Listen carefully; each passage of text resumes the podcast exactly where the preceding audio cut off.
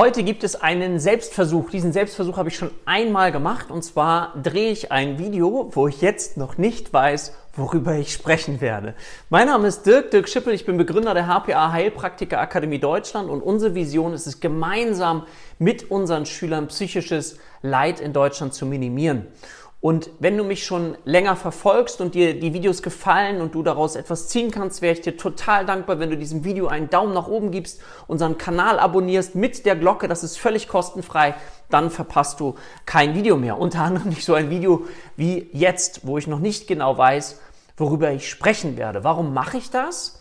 Das mache ich deswegen, um dir ein bisschen Mut zu machen, zu schauen, okay, wie ist das so, ein Video zum Beispiel zu machen? Das bringt mich dann vielleicht auf ein erstes Thema, was ich gerne mit dir besprechen kann. Also, ich drehe jetzt ein Video. Die Lichtverhältnisse sind nicht perfekt. Das heißt auch sonst, ich hoffe, der Ton kommt gut bei dir rüber. Aber ich habe gesagt, ich mache das jetzt ganz spontan. Jetzt wirst du vielleicht sagen, ja, Dirk, du machst das ja auch schon so lange, du bist das gewohnt, du, du schüttelst das aus dem Ärmel. Ja, sollte man denken vielleicht. Aber das ist gar nicht so. Natürlich bin ich mittlerweile geübt, darin äh, zu sprechen und das Gefühl zu haben, okay, wenn ich jetzt dieses Medium nutze und hineinspreche, dass ich wirklich, und das ist, glaube ich, ein ganz entscheidender Faktor, dass ich zu dir spreche, dass ich ganz persönlich zu dir spreche. Das fühle ich wirklich. Das war am Anfang aber nicht so. Und um diesem Ganzen, was ich jetzt gerade mit dir bespreche, einen Rahmen zu geben, würde ich dann jetzt gerne kurz mit dir über das Thema Sichtbarkeit sprechen und das Thema Video. Also das heißt, ich bin fest davon überzeugt, dass mit jedem Jahr, was wir weiter voranschreiten, Sichtbarkeit ein ganz wichtiges Thema ist für den Erfolg deiner eigenen Psychotherapiepraxis. Und die junge Generation, die macht uns das dann ein bisschen vor. Das sind die Digital Natives, die werden dann ja natürlich mit Handys groß, die filmen sich, die machen dies, die machen das. Da ist also diese, diese Hürde, diese Überwindungsangst deutlich kleiner. Das heißt, wir, die ein bisschen älter sind, dürfen dann uns überlegen, okay, wenn ich in die Sichtbarkeit gehen möchte, dann ist es wichtig, das zu überwinden, eine Fähigkeit zu lernen, die die jüngeren Menschen automatisch, weil sie jeden Tag dieses Medium nutzen, einfach sich viel mehr trauen, als wir das vielleicht tun. Und Sichtbarkeit ist natürlich für die Menschen gerade vielleicht eine große Herausforderung, die ganz viel Glaubenssätze in sich haben. Ich kann das nicht, ich habe das noch nie gemacht, ich war noch nie gut vor der Kamera, ähm, meine Stimme hört sich komisch an, ich weiß nicht, wie das dir geht, wenn du den Anrufbeantworterspruch oder so hörst von dir selber. Also mir war das früher sehr unangenehm, das klingt ganz komisch, ist das meine Stimme? Boah, ich mochte die nie so. Mittlerweile habe ich mich dran gewöhnt. Ja, ich habe mich dran gewöhnt, wenn ich mich selber höre, kommt nicht mehr so dieses Gefühl. Also das heißt, aha, es gibt diesen Gewöhnungsprozess. Und wenn du jemand bist, der gerne erfolgreich als Heilpraktiker für Psychotherapie arbeiten möchte, ist das Thema Sichtbarkeit wichtig. Und da gibt es natürlich trotzdem verschiedene Möglichkeiten der Sichtbarkeit. Also beispielsweise das Medium Video. Ist jetzt auch mein Medium, deswegen kann ich darüber am besten sprechen, weil ich das halt viel, viel geübt habe.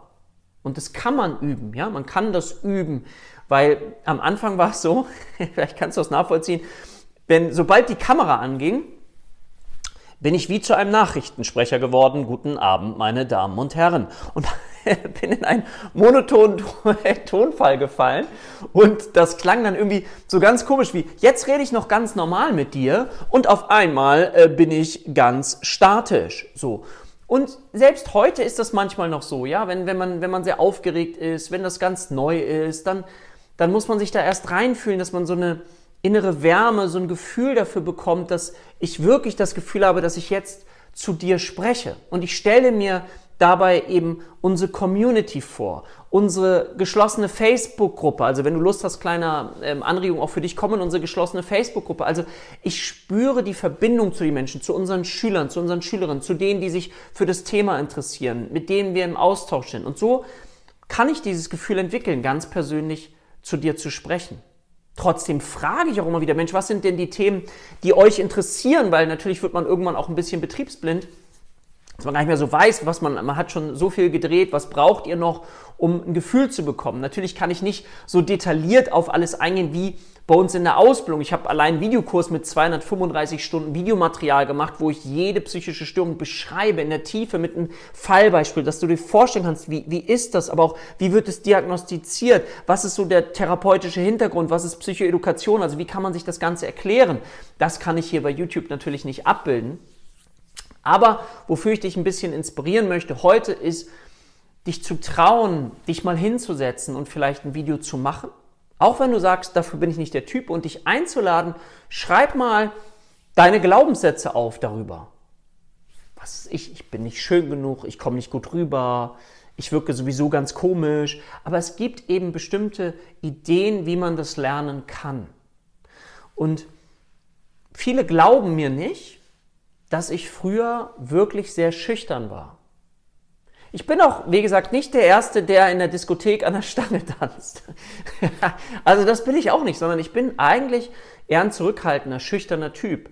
Wenn ich mit jemandem im Gespräch bin, dann bin ich, dann komme ich rein, dann bin ich sehr, sehr gut. Aber ich möchte dir sagen, dass ich zum Beispiel früher Smalltalk lernen musste.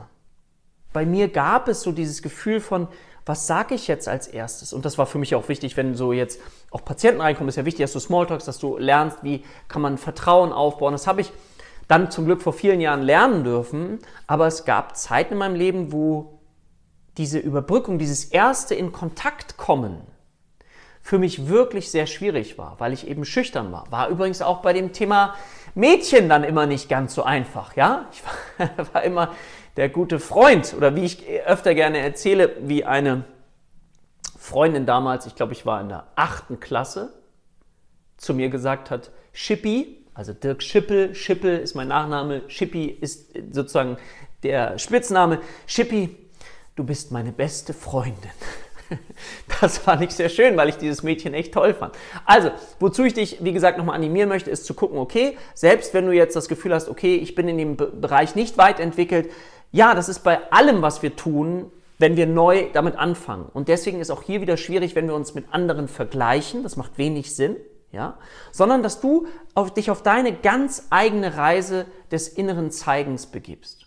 Und vielleicht dann auch aussprichst, also dich traust, wenn du die Übung machst mit Video, das brauchst du ein Handy, da brauchst du keine große Kamera, dass du einfach ganz das aussprichst, was gerade da ist. Das ist eine Übung, die ich Menschen gerne mitgebe. So, was fühle ich gerade? Boah, ich bin gerade aufgeregt, ich weiß gar nicht, was ich sagen soll. In mir ist so ein innerer Blackout. Also das immer zu verbalisieren, dann gewöhnst du dich an dieses Thema. Ich fand das immer ganz schlimm dann auch, wenn ich bei YouTube dann solche Vlogs gesehen habe. Vlog, also ähm, ich weiß gar nicht, was, wozu das genau heißt, kannst mal runterschreiben, wenn dir das einfällt, was ein Vlog, also die Originalbedeutung. Also wenn Menschen sich also filmen, während sie irgendwo sind, wo auch ganz viele andere Menschen drumherum sind. Boah, das ist, das ist zum Beispiel auch eine große Herausforderung, ja. Ähm, einfach um zu zeigen, wie ist das Leben, wenn ich so unterwegs bin.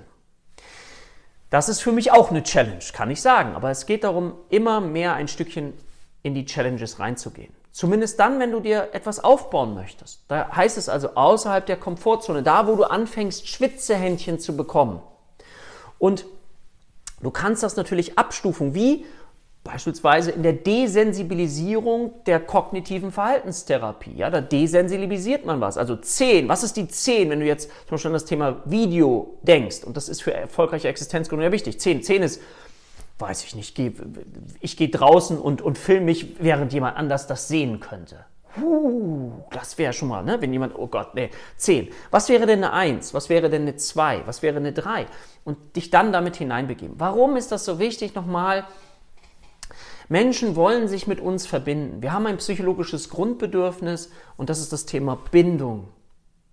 Und wir sind uns alle doch schon ziemlich ähnlich und ziemlich gleich und da ist so eine Verbindung. Ich möchte wissen, wenn ich mit dir zusammenarbeite, was bist du für ein Mensch? Kann ich mit dir Vertrauen aufbauen? Kann ich eine Verbindung zu mir aufbauen?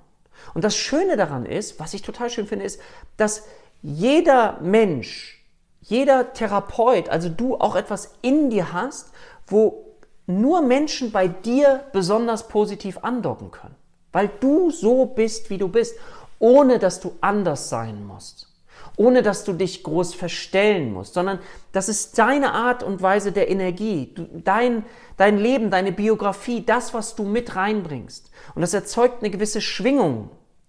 Und diese Schwingung dockt mit unterschiedlichen Menschen einfach an. Mit den Menschen, die für dich vielleicht genau die richtigen sind. Und deswegen möchte ich dich so einladen, dass du dir gar nicht so einen großen Stress damit machst und oh Gott, ich müsste so und so sein, sondern dass du es auf eine Art und Weise geschehen lässt, dass es sein darf. Ich sage immer so schön, das ist einfach, aber nicht leicht.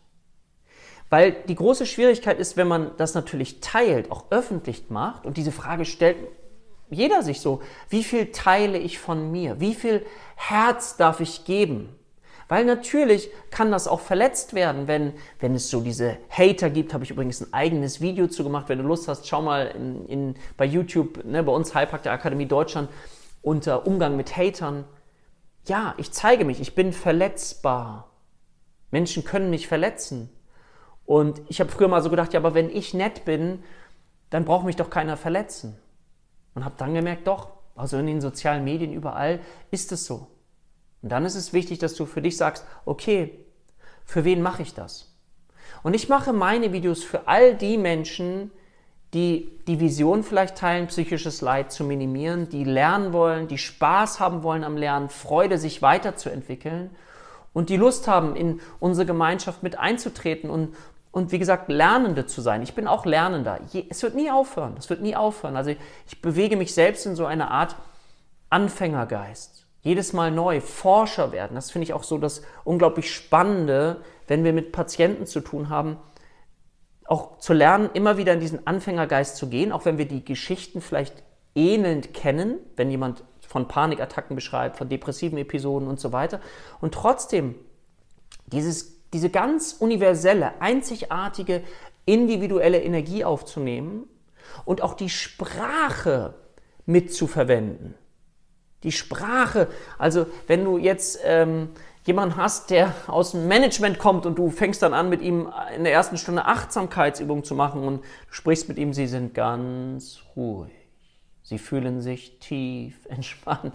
Dann wird er möglicherweise aggressiv. Also auch da zu überlegen, okay, welche Sprache kann ich sprechen? Welche Übersetzung kann ich für diese Person finden? damit die es leichter hat, einen Zugang auch zu dem Thema Therapie zu bekommen. Also da verwende ich auch nicht so häufig das, äh, den Begriff zum Beispiel inneres Kind, innere Kindarbeit, wenn du so innere Anteilearbeit mit implementieren möchtest, weil du weißt, dass die Kraft des Unbewussten so unglaublich intensiv wirken kann, eben genauso gut wie nachher die Kognition, dass du dann vielleicht von sowas wie innerem Team sprichst. Und deswegen ist es wiederum so wichtig, auch zu gucken, okay, wenn du dann sichtbar werden möchtest, jetzt merke ich schon, das Video wird in Richtung Existenzgründung jetzt so gehen, dass du, wenn du in Richtung Sichtbarkeit gehst, eben auch schaust, mit wem möchte ich gerne arbeiten. Also die Positionierung. Also ich möchte eine Position finden, einen, einen Sessel, wo ich sage, okay, da setze ich mich rein und ziehe die Menschen an, die sich für das Thema auf die Art und Weise interessieren. Und dafür ist es wichtig, dass du lernst, die Sprache zu sprechen. Das ist wie überall. Es braucht diesen Zugang. Du verwendest eine andere Sprache, wenn du mit Kindern sprichst, wenn du mit Jugendlichen sprichst, wenn du mit Erwachsenen sprichst, wenn du mit Menschen sprichst, die sich in einem Fachgebiet extrem gut auskennen und du auch, dann verwendet ihr eine Fachsprache, die kein anderer versteht. Und so ist es wichtig eben zu schauen, und das finde ich so unglaublich wichtig bei allem, was wir tun, nicht immer so von uns auszugehen, sondern von unserem Gegenüber. Was braucht mein Gegenüber, damit ich zum Beispiel eine vertrauensvolle Beziehung aufbauen kann? Das ist die Basis, das grundlegende Band, wie Bowlby es auch schon bezeichnet hat in der Bindungsforschung. Dieses getragene Band, das verbindet zwischen Eltern und Kindern oder primären Bezugspersonen, aber auch eben bei uns, wenn wir so ein vertrauensvolles Verhältnis aufbauen wollen. Dabei ist es wichtig, wenn du später erfolgreich arbeiten möchtest, mit wem möchte ich arbeiten, welche Sprache kann ich sprechen, wie hole ich diese Person gut ab dass sie bei mir gut andocken kann. Weil wenn wir dann gemeinsam Forscher werden und jemand ist bei mir angedockt und ich das als aus einer, ja, wie soll ich sagen, Achtsamkeit heraus betrachte, aus so einem Anfängergeist und wir Forscher werden, ich habe die Konzepte im Kopf, ja, aber die dürfen so hinten ablaufen, weil daraus, und das ist so mein Gefühl, deswegen bin ich so ein großer Freund auch, wenn, dass ich unseren Schülern sage, lernt das erstmal, also lernt, findet Wege, Dinge zu lernen, wie Anamnese, Diagnostik, wie psychische Störungen, lernt die Kriterien, all das. Dann könnt ihr es ein Stückchen vergessen, dann darf es im Hintergrund mitlaufen und dann entsteht Kreativität. Dann entsteht auch sowas, ähm, Dazu habe ich eigene Videos gemacht zum Thema ressourcenorientierte Diagnosen. Also wie kann ich etwas, was erstmal so pathologisch aussieht, eine depressive Episode, Angststörung und so weiter, was kann da noch für, ja, für ein Geschenk vielleicht auch drin liegen? Wo liegt eine Ressource? Ich bin großer Freund, nicht nur pathologisch auf die Dinge zu schauen, sondern aus einer, aus einer ganzheitlichen Sicht, aus, aus etwas Ressourcen, aus etwas, was uns auch ein Gefühl von, von Wert gibt, von, von Selbstwert für das, was ich gerade erlebe. Weil wir wissen doch gar nicht, was es vielleicht später auch für Nutzen für uns hat. Und wie wir es schaffen können, und da mag ich dieses Bild ja so gerne, wenn du mich länger verfolgst, dann weißt du das, wie wir es schaffen können, aus einer Wunde die ich erlebe oder erlebt habe, eine Perle vielleicht auch für andere zu machen. Ja? Jetzt ist das Video schon relativ lang geworden. Ähm, ja, ich äh, wollte, wie gesagt, diesen Selbstversuch mal machen. Ähm, hoffe, du konntest diesem Video etwas abgewinnen und deswegen dieses Video soll dafür sein, dass ich dich einladen möchte. Fang doch mal an, eine Minute selbst zu drehen. Wie ist das für dich selber, um mehr Sichtbarkeit für dich selber zu bekommen, um dich daran zu gewöhnen, weil Menschen werden es lieben, wenn, wenn sie sich mit dir verbinden können, mit deiner, mit deiner ganz persönlichen ureigenen Energie. Und deswegen möchte ich dir heute zurufen, hab Mut, nur Mut, trau dich, mach das mal. Und wenn du magst, würde ich mich so sehr freuen, wenn du unten in die Kommentare schreibst, wenn du dich getraut hast, sagst, wie es kurz für dich war. Vielleicht hast du es auch schon mal gemacht. Ähm, dann schreib es gerne mal in die Kommentare. Und so verbinden wir uns und wir merken, dass wir alle die gleichen Sorgen und Ängste haben, wenn wir sowas machen und vielleicht auch so ein bisschen Stolz dann empfinden, wenn wir uns getraut haben. Es geht nicht um das Ergebnis, sondern es geht nur darum, dass du dich getraut hast, das zu tun. In diesem Sinne wünsche ich dir einen ganz schönen Tag. Ich freue mich auf das nächste Video mit dir und sage für heute Tschüss, dein Dirk.